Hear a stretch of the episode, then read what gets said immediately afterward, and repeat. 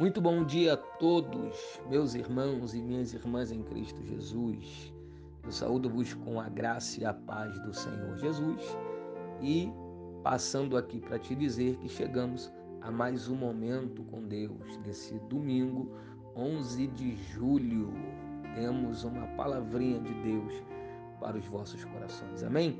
Está escrito assim, Salmo de número 91. Aquele que habita no esconderijo do Altíssimo, à sombra do Onipotente, descansará. Gostaria de ficar somente nesse versículo e trazer uma aplicação breve para nossa meditação. Ora, há uma promessa para quem habita, há uma promessa para quem mora, há uma promessa para quem está debaixo do governo de Deus. Lembro-me da passagem de Jó. Lembra de que Satanás falou para Deus acerca de Jó?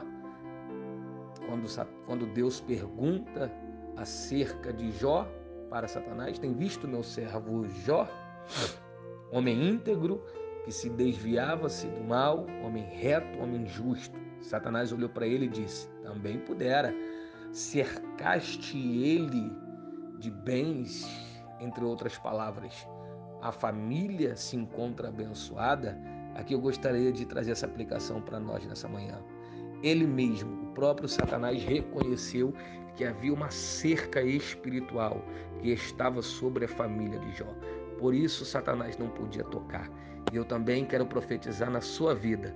Se você habita, se a tua família habita, e até mesmo ainda que a sua família não habite, mas por causa de você, causa das suas orações, por causa da sua busca, por causa das suas intercessões, há uma cerca espiritual que protege a sua casa, protege os seus negócios, protege a sua família, protege a sua vida.